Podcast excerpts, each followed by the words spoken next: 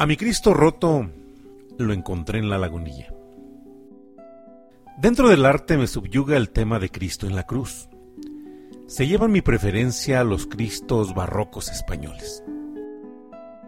La última vez fui de compras en compañía de un buen amigo mío. Al Cristo, ¡qué elección!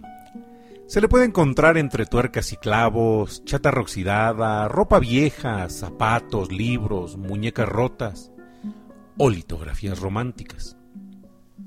La cosa es saber buscar al Cristo, porque Cristo anda y está entre todas las cosas de este revuelto e inverosímil bazar que es la vida. Pero aquella mañana nos aventuramos por la casa del artista, es más fácil encontrar allí al Cristo, pero mucho más caro. Es zona ya de anticuarios. Es el Cristo con impuesto de lujo.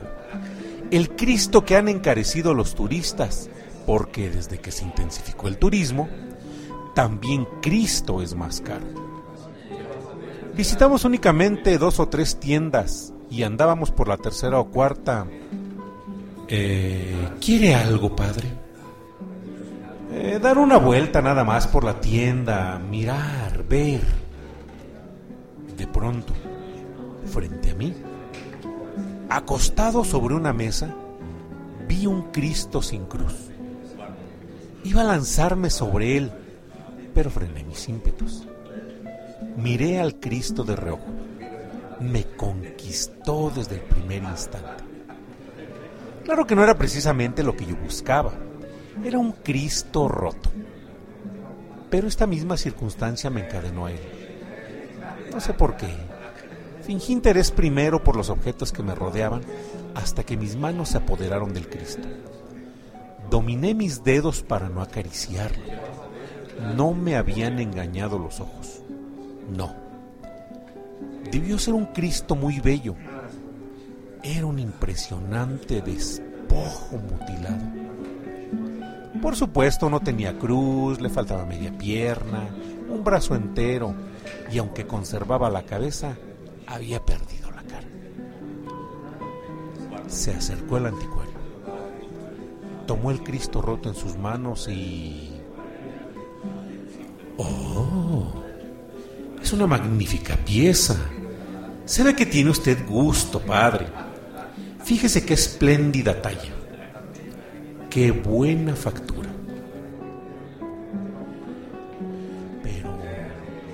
Tan rota, tan mutilada. Eh, no, no tiene importancia, padre. Aquí al lado hay un magnífico restaurador amigo mío y se lo va a dejar a usted como nuevo. Volvió a ponderarlo, a alabarlo. Lo acariciaba entre sus manos, pero no acariciaba al Cristo acariciaba la mercancía que se le iba a convertir en dinero. Insistí, hizo una pausa, miró por última vez al Cristo fingiendo que le costaba separarse de él y me lo alargó en un arranque de generosidad ficticia diciéndome resignado y dolorido, Venga, padre, lléveselo. Por ser para usted y conste que no gano nada, Tres mil pesitos nada más. Se lleva usted una joya. El vendedor exaltaba las cualidades para mantener el precio. Yo, sacerdote, le mermaba méritos para rebajarlo. Me estremecí de pronto. Disputábamos el precio de Cristo como si fuera una simple mercancía y me acordé de Judas. ¿No era aquella también una compraventa de Cristo? Pero ¿Cuántas veces vendemos y compramos a Cristo? No de madera, de carne, y en Él a nuestros prójimos. Nuestra vida es muchas veces una compra-venta de Cristos. Bien, cedimos los dos. Lo rebajó a 800 pesos. Antes de despedirme le pregunté si sabía la procedencia del Cristo y la razón de aquellas terribles mutilaciones. En información vaga e incompleta me dijo que creía procedía de la sierra de Aracena y que las mutilaciones se debían a una profanación en tiempo de guerra. Apreté mi Cristo con cariño y salí con él a la calle. Al fin ya de noche, cerré la puerta de mi habitación y me encontré solo, cara a cara con mi Cristo. Qué ensangrentado despojo mutilado. Viéndolo así, me decidí a preguntarle, Cristo, ¿quién fue el que se atrevió contigo? ¿No le temblaron las manos cuando te astilló las tuyas arrancándote de la cruz? ¿Vive todavía? ¿Dónde?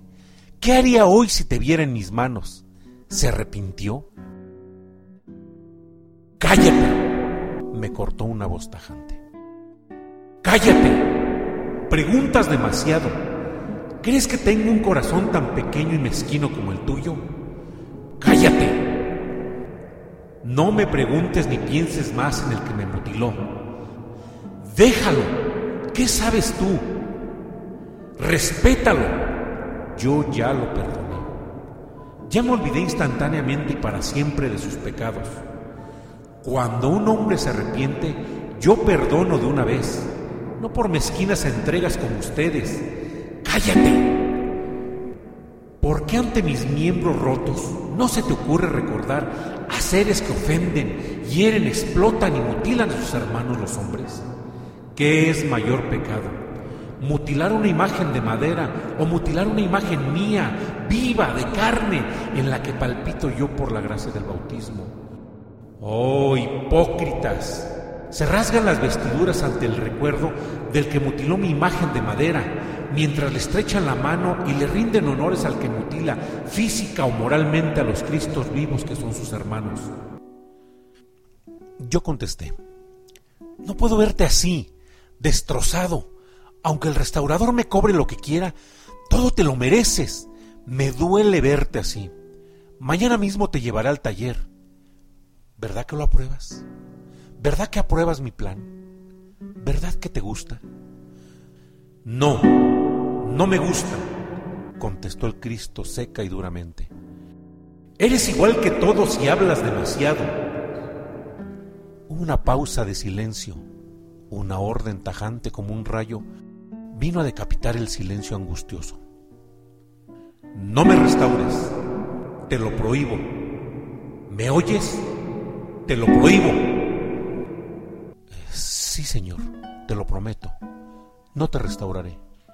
Gracias, me contestó el Cristo. Su tono volvió a darme confianza. Eh, ¿Por qué no quieres que te restaure? No te comprendo. ¿No comprendes, Señor, que va a ser para mí un continuo dolor cada vez que te mire roto y mutilado? ¿No comprendes que me duele?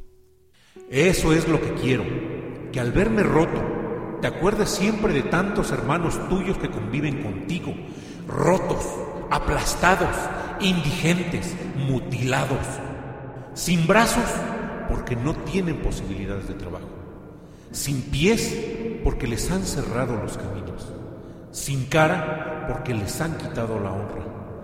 Todos los olvidan y les vuelven la espalda. No me restaures. A ver si viéndome así te acuerdas de ellos y te duele. A ver si así, roto y mutilado, te sirvo de clave para el dolor de los demás. Muchos cristianos se vuelven en devoción, en besos, en luces, en flores, sobre un Cristo bello y se olvidan de sus hermanos los hombres. Cristos rotos, feos y sufrientes.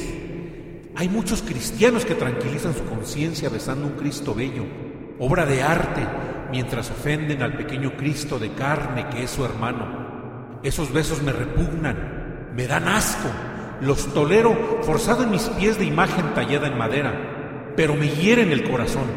Tienen demasiados Cristos bellos, demasiadas obras de arte de mi imagen crucificada, y están en peligro de quedarse en la obra de arte. Un Cristo bello puede ser un peligroso refugio donde esconderse en la huida del dolor ajeno tranquilizando al mismo tiempo la conciencia en un falso cristianismo. Por eso, debieran tener más Cristos rotos, uno a la entrada de cada templo, que gritara siempre con sus miembros partidos y su cara sin forma el dolor y la tragedia de mi segunda pasión en mis hermanos los hombres. Por eso te lo suplico, no me restaures. Déjame roto junto a ti, aunque amargue un poco tu vida. Sí, Señor, te lo prometo, contesté. Y un beso sobre su único pie astillado fue la firma de mi promesa. Desde hoy viviré con un Cristo roto.